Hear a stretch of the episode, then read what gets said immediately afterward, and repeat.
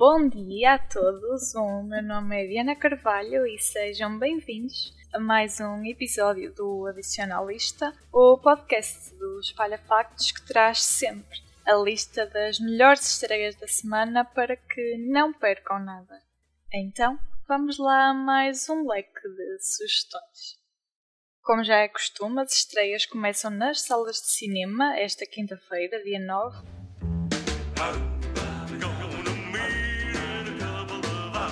Primeira é um filme de Jean-Christophe Maurice que venceu o prémio do público do Motelex 2021. Que trabalho é este, Márcia Barroso? É verdade, Diana. Estreia já esta quinta-feira, dia 9, no Cinema Ideal em Lisboa, Bloody Oranges, realizado por Jean-Christophe Maurice. Estamos aqui perante uma sátira que, ao início, parece pegar em quatro histórias diferentes e independentes entre si, mas que, no fundo, encontram um elo de ligação. Apesar de ser uma crítica ao povo francês, ao longo do filme há lugar a vários momentos de introspeção que nos levam a acreditar que existe um pouco de cada personagem dentro de nós. Não percam esta oportunidade. Ah, le ministre. Comment il va Trouve-moi une solution, Thierry. Maintenant, Vrai cet article ne doit Combien pas sortir. Queres saber mais de antemão sobre o filme? A Márcia vai deixar-te uma crítica para leres no Espalha Factos. Logo na sexta-feira, as estreias passam para o streaming, com a Netflix a receber a sexta e última temporada de uma série que já faz sucesso desde 2013.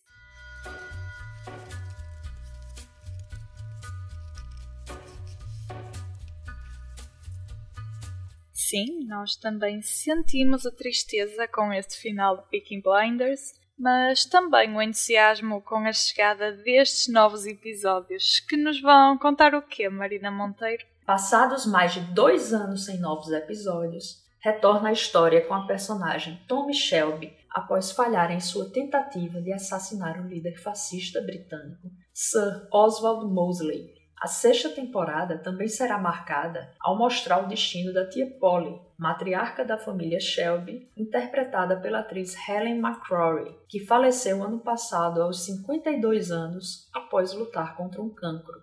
Essa sexta temporada promete muitas emoções. Tommy irá sobreviver à tentativa de assassinato ao líder fascista? O político vai buscar vingança? Nossa família favorita de criminosos passará a temporada viva? Teremos nossas respostas nesta última e eletrizante temporada.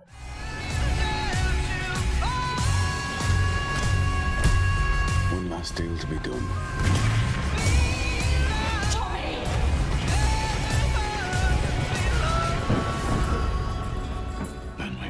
Peaky Blinders rest.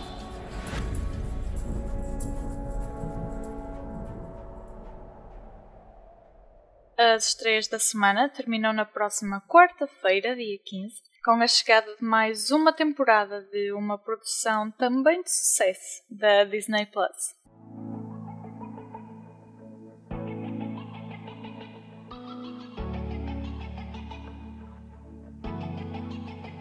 Série é esta e o que nos traz nesta nova parte, Ana Margarida Paiva? Esta série surge como uma continuação do universo de Love Simon, lançado em 2018, só que com novas personagens e novas histórias. Ah, Estamos a falar de Love Victor, uma comédia dramática que explora a história de um adolescente, Victor, que embarca numa jornada de autodescoberta, envolvendo a adaptação a uma nova cidade e, sobretudo, a revelação da sua homossexualidade aos seus amigos e à sua família.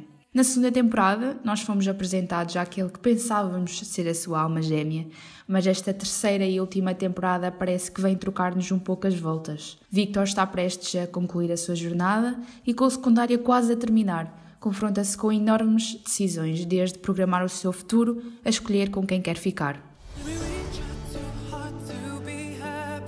I are gonna have any real chance of working out, then I have. Everyone's like pressuring me to move on, but I just don't know if I'm ready to yet. You're a good man, Mijo. Maybe you and Nick will hit it off. E assim fechamos a lista de destaques desta semana. O Adicionalista regressa na próxima quinta-feira para mais sugestões do pequeno ao grande ecrã. Até lá, fica atento a tudo o que se passa na televisão, cinema e streaming nas nossas redes sociais e em espalhafactos.com. Até para a semana!